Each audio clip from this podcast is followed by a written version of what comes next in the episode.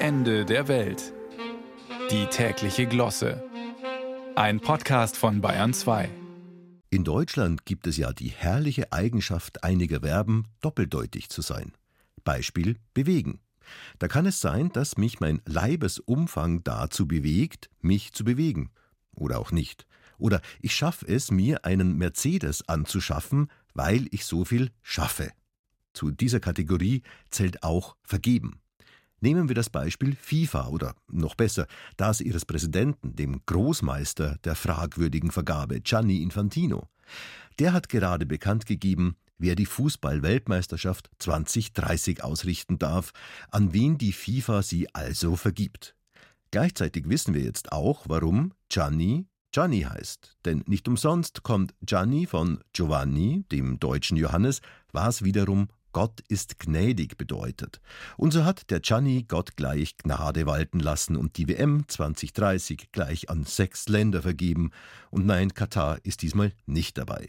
Dafür ging sie an, absoluter Rekord, sechs Länder auf drei Kontinenten. Uruguay, Argentinien und Paraguay, Marokko, Portugal und Spanien.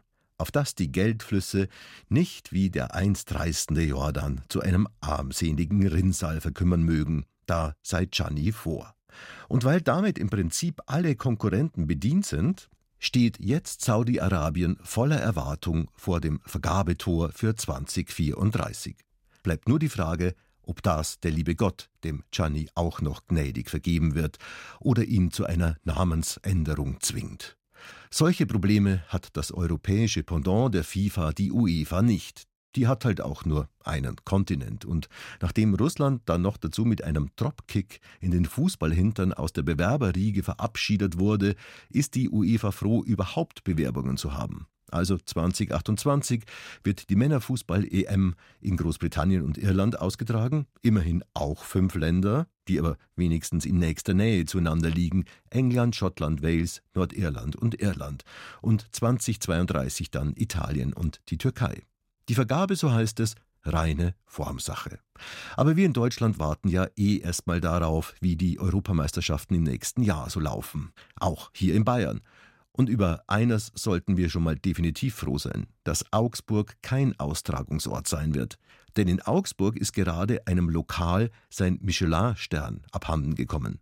Nicht, dass der Michelin-Stern nicht mehr an es vergeben worden wäre. Geklaut worden ist er.